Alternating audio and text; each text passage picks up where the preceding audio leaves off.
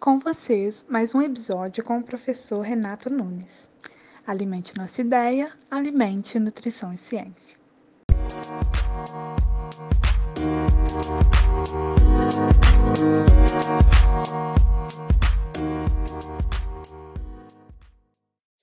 Olá, bem-vindo ao Alimente, Nutrição e Ciência.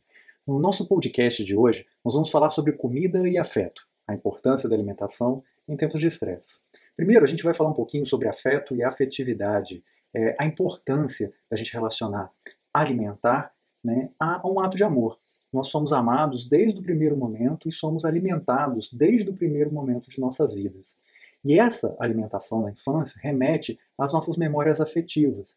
E isso faz com que a gente tenha, então, uma união como seres sociais. Se vocês observarem, os mamíferos, eles comem sempre juntos. Todas as vezes que você tem é, um grupo de mamíferos, eles se reúnem para brincar e para comer. No entanto, alimentação e afeto sempre estiveram relacionados, inclusive com uma relação de poder. É sempre bom lembrar né, do, do época, da época da escravidão, quando nós tínhamos as comidas características dos escravos. Né, e como essa relação de afeto nos remete também aos tempos atuais ao quartinho da empregada, que normalmente era a funcionária que morava na casa das pessoas e que era relegada a um cantinho minúsculo da casa, né, fazendo mais ou menos uma analogia de casa grande e senzala. Mas era nesse quartinho da empregada que muitos de nós tínhamos nossos melhores afetos. E sempre foi um lugar que nos remeteu a algo primário. Né?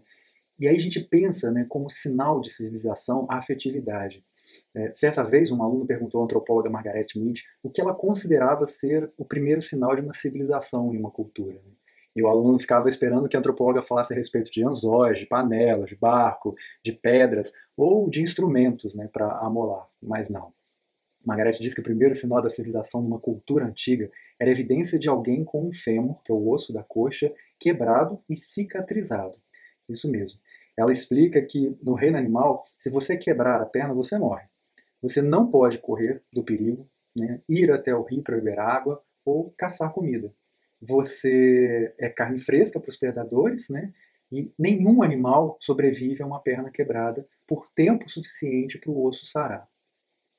Um fêmur quebrado que cicatriza, é, como aquele que, né, que a gente encontrou né, no início do, do, é, dos, né, das descobertas arqueológicas, é alguém que quebrou e teve uma evidência de que foi cicatrizado e que teve tempo para ficar né, e tratar e se curar. Então, levou essa pessoa a uma segurança. Então, alguém cuidou dela até que ela se recuperasse. Ajudar alguém durante a dificuldade é onde a civilização começa. Né? Então, civilização é ajuda comunitária. Por isso que alimentar é um ato de amor e é um ato comunitário. Sempre vai ser um ato comunitário. Mas o alimento ele tem essa relação com o poder. Sempre teve. Né? E hoje o nosso maior poder está no julgamento da alimentação do outro. Só que quando a gente faz isso, quando a gente julga a alimentação do outro, a gente, na verdade, comete um erro, que é o erro do outro como um espelho do que nós consideramos como certos e, certo e errado para a nossa vida. E muitas vezes você julga a alimentação do outro para ficar bem na fita, para dizer que você não faz isso, né, mas que o outro comete esse erro. Isso é muito comum. Mas por que a gente não deve julgar quem se alimenta mal? Né? Porque existe todo um contexto histórico né, da vida desse indivíduo que remete ao que ele hoje faz como alimentação. Então as pessoas hoje estão muito confusas. Né? É, é, difícil lutar por algo e não conseguir. E aí a gente passa a justificar as nossas escolhas ruins. Mas a gente às vezes não consegue exatamente porque tem uma voz de comando. Né? E dessa voz de comando, a gente tem toda a infância, tem toda a relação com os colegas, com a sociedade e com as propagandas. Então, vai se criando condições que diminuem a nossa culpa para a gente poder justificar o nosso erro. Isso tudo é compreensível, né? É, só que, enquanto nutricionistas, nós temos que ter compaixão e entender o processo dessas pessoas. Porque as pessoas estão usando a comida como medidas extremas de alívio ao sofrimento intenso. A dor do outro também tem que ser a minha dor. A dor sempre vai usar caminhos que são ilógicos e que a gente condicionou esses caminhos durante anos. Se você não entende a dor do outro, se você não consegue compreender por que, que o outro persiste, muitas vezes fazendo escolhas que vão fazer mal para ele, abrace essa pessoa, abrace a dor dessa pessoa e não critique. É, vai ser na compaixão que a gente toca o coração do outro. E aí a gente muda a, a própria perspectiva que nós temos. A gente precisa ser parceiro de luta e não opositor ideológico. O outro continua sendo um espelho tá? do que nós somos, do que não queremos ser e principalmente do que a gente tem medo de nos tornarmos.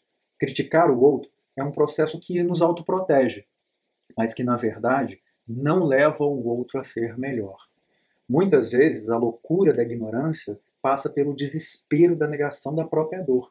E é por isso que hoje em dia existem muitos acusadores na internet. Né? Essa negação da dor faz com que você tenha um desespero de se tornar igual ao outro, e aí o caminho mais fácil para você negar a própria dor é através da crítica.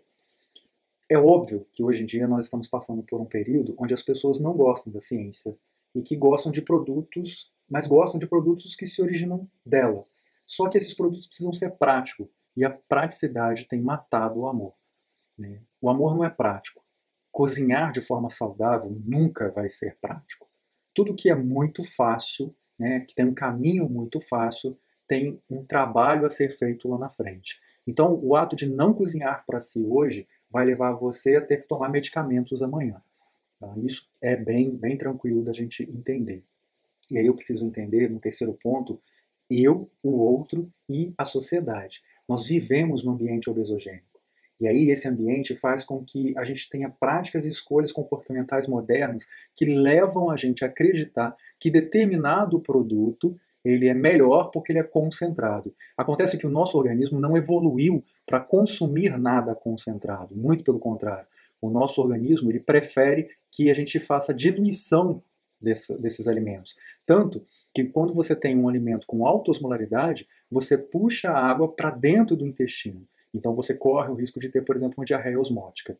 Nós não fomos adaptados a, a, a nutrientes e compostos concentrados. O organismo precisa fazer uma grande ginástica para absorver isso. Por isso que pequenas doses, várias vezes ao dia, fazem muito mais efeito do que uma dose única concentrada. E existe também, óbvio, dentro desse ambiente obesogênico, a pressão do fitness ilusório. Então o que importa é a sua aparência. Se você tem uma boa aparência, não importa que você esteja doente, como por exemplo com uma anorexia nervosa ou com uma bulimia.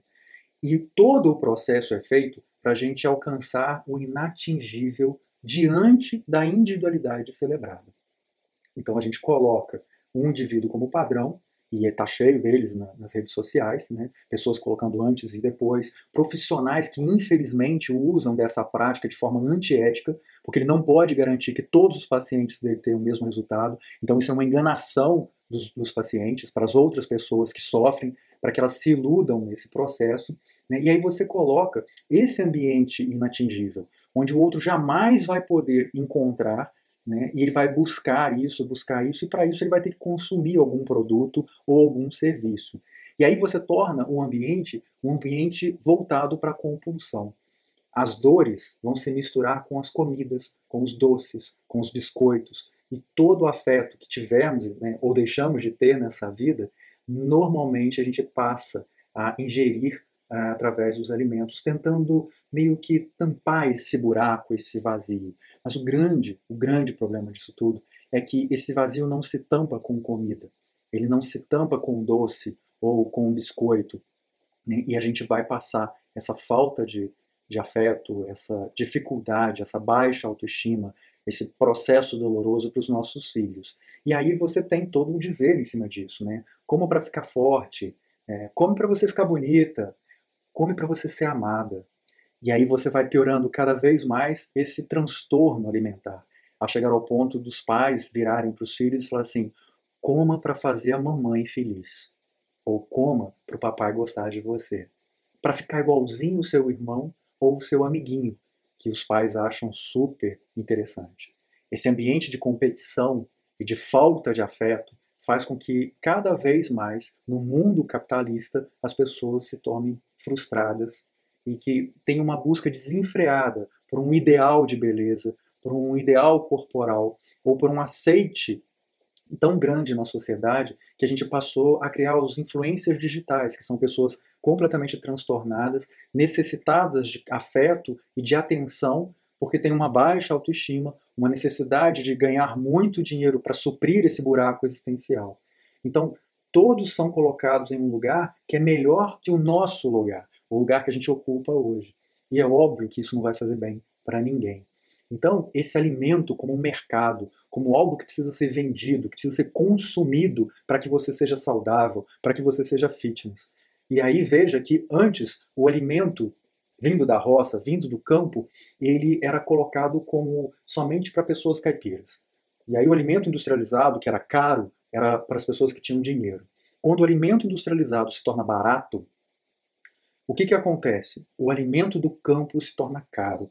E aí você tem o orgânico, você tem o sem agrotóxico, e aí você de novo muda a rota. Porque o importante é vender um produto. E aí você começa a ter a ideia de alimentos melhores. Cabe uma ressalva aqui que a indústria não produz alimento, ela produz produto. E nenhum produto é feito para te dar saúde, ele é feito para te dar lucro. Alimentos são os grãos, os vegetais, as frutas é, e tudo que a natureza dá em forma in natura. Tá? Então essa ideia de ter um alimento melhor vem também de uma indústria que fortifica esse alimento. E a gente volta para a absorção desse processo. Né? E tudo em nome dessa praticidade. Né? E aí você tem, de um lado, a industrialização e do outro, o nutricionismo, onde você coloca que 38 nutrientes são o suficiente para deixar qualquer pessoa saudável, que é uma grande mentira. É, os grãos têm mais de duas mil proteínas diferentes, milhões de compostos bioativos. Esses compostos são muito importantes para toda a nossa epigenética, para toda a nossa produção de proteína interna e de substâncias que nos protegem. Então, a genômica nutricional ela é baseada na ingestão do alimento, fazendo com que todos os nossos genes se manifestem de uma forma positiva. E com isso, você tenha uma qualidade de expressão genética melhor. Né? Então, você, quando você isola, quando você concentra, você tem a perda do sinergismo. O alimento isolado jamais vai ter a quantidade de nutrientes que um alimento in natura consegue ter. É impossível você colocar numa cápsula toda a riqueza de compostos bioativos que existem no alimento. Então é mais fácil dizer que você precisa de um determinado composto bioativo de forma isolada, mas todas as pesquisas mostram que ele funciona muito melhor dentro da planta, do alimento integral. Né? E aí você tem todo um marketing em cima disso para fazer a pessoa consumir de forma concentrada e mais cara. Então a saúde, ela hoje é vista como um produto de consumo, né? E aí você tem um marketing de consumo, onde pessoas que podem pagar por um alimento mais saudável são pessoas que vão estar é, numa condição melhor, ou que são mais bem vistas, ou que são pessoas descoladas. Junta isso ao marketing violento das propagandas de produtos industrializados, e aí você vai ter a dieta do palhaço, o chocolate com o nome de produto de beleza, a batata que é descolada, né, aquela batata da onda. Né. O alimento industrializado e a máscara dessa praticidade do mundo moderno é que vem causando todos os grandes, os grandes problemas de saúde pública e as doenças crônicas é, degenerativas não transmissíveis. O alimento industrializado com certeza nos afasta de nós mesmos. Você não cozinha, você não prepara, você não cuida de você. Essa praticidade, ela nunca veio junta do afeto. Praticidade e afeto são coisas diferentes. Se você pegar uma curva e colocar praticidade no eixo X né, e afeto no Y, quanto mais prático for o alimento, menos afeto você vai ter. Quanto mais afeto você tiver nesse alimento, menos praticidade você vai ter. É impossível ter as duas coisas juntas porque o afeto ele simboliza cuidado e para cuidar você tem que despender de tempo. Tá? Então esse afastamento de nós mesmos, ela, ele, ele faz com que a gente não prepare mais algo para a gente. E preparar algo para si mesmo é cuidar de si, é se dar um carinho no afeto do autocuidado. Agora, se preparar para a gente é dar um autocuidado, preparar para o outro é sinônimo de desapego, de entrega, de cuidado e de amor. Se tudo vem pronto, não tem aprendizado. Imagina sua vida inteira, com todas as dificuldades que você teve, alguém vira para você e fala assim: oh, toma essa embalagem, abre que está pronto. Quem você seria nesse processo? Né? E quem não aprende, não entende. Quem não entende, vai sempre menosprezar o outro. E aí a gente volta na questão dos haters, na questão das críticas e tudo, tudo que vem acontecendo. E a gente volta finalmente para o quartinho da empregada, né, onde esse indivíduo, que apesar de cuidar de toda a família, tem um lugar menor na casa, tem um lugar mais apertado, escondido, no fundo, sem luz e sem janela. A indústria sempre vai usar essa fragilidade emocional do ser humano. A gente gosta de se enganar, de achar que fórmulas mágicas vão resolver os nossos problemas. Isso é normal do ser humano. A gente foi criado no mundo da fantasia, no mundo de vários deuses, de questões mitológicas, né, de milagres que existencialmente povoam o nosso imaginário. E assim a gente vai seguindo, maquiados em uma pele adoecida e sintoma, o sintoma vai sumir, mas a doença vai permanecer. As grandes corporações têm culpa, sim, e uma culpa absurda sobre o comportamento atual das pessoas, sobre a competição, sobre o capitalismo. Ser melhor por ter um produto. E assim, isso se estende na alimentação. O poder de comprar algo raro, ainda que destrutivo ecologicamente, como por exemplo vem acontecendo com o açúcar de coco, é mais importante do que o simples e, e o que é prático. Só que a felicidade é simples, o amor é simples. E quando você perde isso, você tem o estresse como doença. Né? Então você tem a pressão, você tem os transtornos, você tem a culpa, a vergonha, o prazer como algo proibido. E por isso precisa ser sufocado e escondido. E aí você come escondido e você provoca o vômito escondido. Você come escondido compulsivamente e aí você toma um laxante. Você malha ou faz atividade física para poder comer. Isso é altamente transtorno. Indivíduos que entram nesse processo, entram num processo de competição interna, como se existisse uma briga dentro desse próprio indivíduo. E aí, a partir desse momento, você tem o descontrole e o julgamento, o auto-julgamento. Porque o outro pode te, te, criticar à vontade. Se você tem autoconfiança, autoestima, se você sabe o caminho que você escolheu, por que você escolheu e aonde você vai chegar com essa escolha, a crítica do outro não importa. Mas o grande problema é que as pessoas estão muito preocupadas com a crítica, porque tudo que elas fazem, elas fazem visando uma aceitação do outro. E que passa por uma aceitação delas mesmas.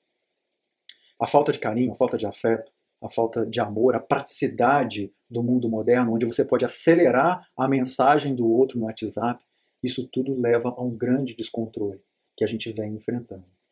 Pronto, está feita a preparação da Terra para um ambiente fértil de transtornos. E aí você vai ter mudanças genéticas, fisiológicas e comportamentais. Dentro desse processo de come saudável e compensa comendo besteira, a epigenética vai ser uma questão muito importante, porque ela vai modular daí para frente até a absorção dos nutrientes. E o intestino vai aprender a se defender como um processo inflamatório, que vai culminar com adoecimento físico, com adoecimento mental e emocional.